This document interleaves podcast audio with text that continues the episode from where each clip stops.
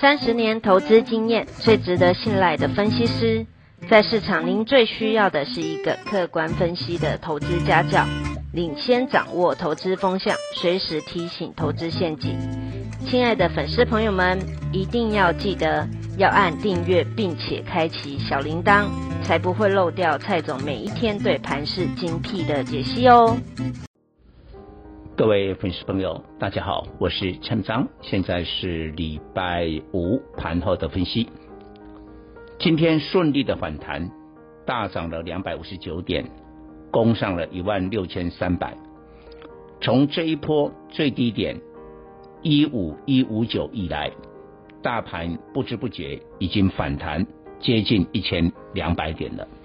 而大盘这一波是重挫两千五百点，换言之，今天已经接近反弹的一半，但是我想分析的重点，这反弹的一半，到底谁是主流？很多的人都说，哇，应该哈要回到电子，因为上一波传产从二三月就一路飙，飙到了五月中旬，结果钢铁啦、航运啦、塑化啦、纺织啦。啊，反正有飙过的船产全部啊都大跌。你看那时候呢，货柜轮的长龙跟阳明，或者钢铁的中红呢，都是连续杀了三根跌停，大家都吓坏了。所以很多人都认为说，船产结束了，资金要回到电子。各位，这样的看法经得起今天。或者最近这几天盘面的检验吗？还是呢？这个从今天涨停板来看，还是航运呢？货柜三雄涨停板呢？散装轮以现货为主的裕民涨停板呢？然后呢？纺织，我曾经很早就跟各位讲，印度的疫情失控，所以呢，服装的订单。会转到台厂，我们受惠。后来又讲到新疆棉花的争议，我们也受惠。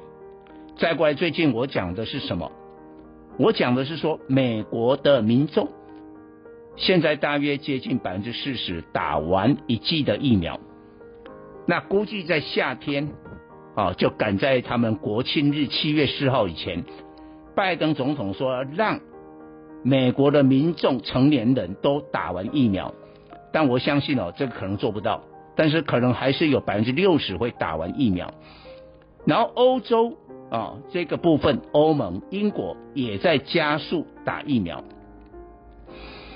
所以啊，美国、欧洲加起来大概有五亿人会在夏天之前打完疫苗。这五亿人是地表上最有消费能力的民众。他们打完疫苗以后的需求是什么？哎，竟然不是买手机跟笔电呢？所以台股反映的不是这一些科技产品，不是涨电子股嘞。你看今天电子股涨停的股票，我告诉你，清一色都是本波跌升，而看起来主力套牢要自救的股票，我就不不一一点名哪些电子。但是你看船产是正规军。纺织我讲了多久？今天真的有股票复制了钢铁中红的飙涨。今天纺织股亮了好几个灯，涨停板。所以等于今天的船产是有航运代表了欧美的需求，然后把这些亚洲生产的东西送过去，运送过去要用货航运，然后欧美最迫切的需求是服装。就纺织承接这些订单，你必须把这一些的道理给消化清楚。我希望所有的粉丝哦，利用这个礼拜六、礼拜天啊，不要再去关心了本土的这个疫情的数字啦，哦，呃，什么自己吓自己。我觉得股市最后会反映欧美的这个消费的趋势，所以这些个股有机会。当然，这里面要尽量去化解黑马。有一家散装轮今天赶在这个股东会的末班车，今天召开了。他的董事长居然讲说：“哇，他每签一次新那个新的船的租约，他心里面就很淌血。为什么？签完以后隔天就开始涨价，所以他说今年他一个月会比一个月好。我们估计这一家的散装轮哦，今年的 EPS 八到十块，本利比竟然是个位数。像这样的股票，你要好好的把它挖掘出来。以上报告。本公司与所推荐分析之个别有价证券无不当之财务利益关系。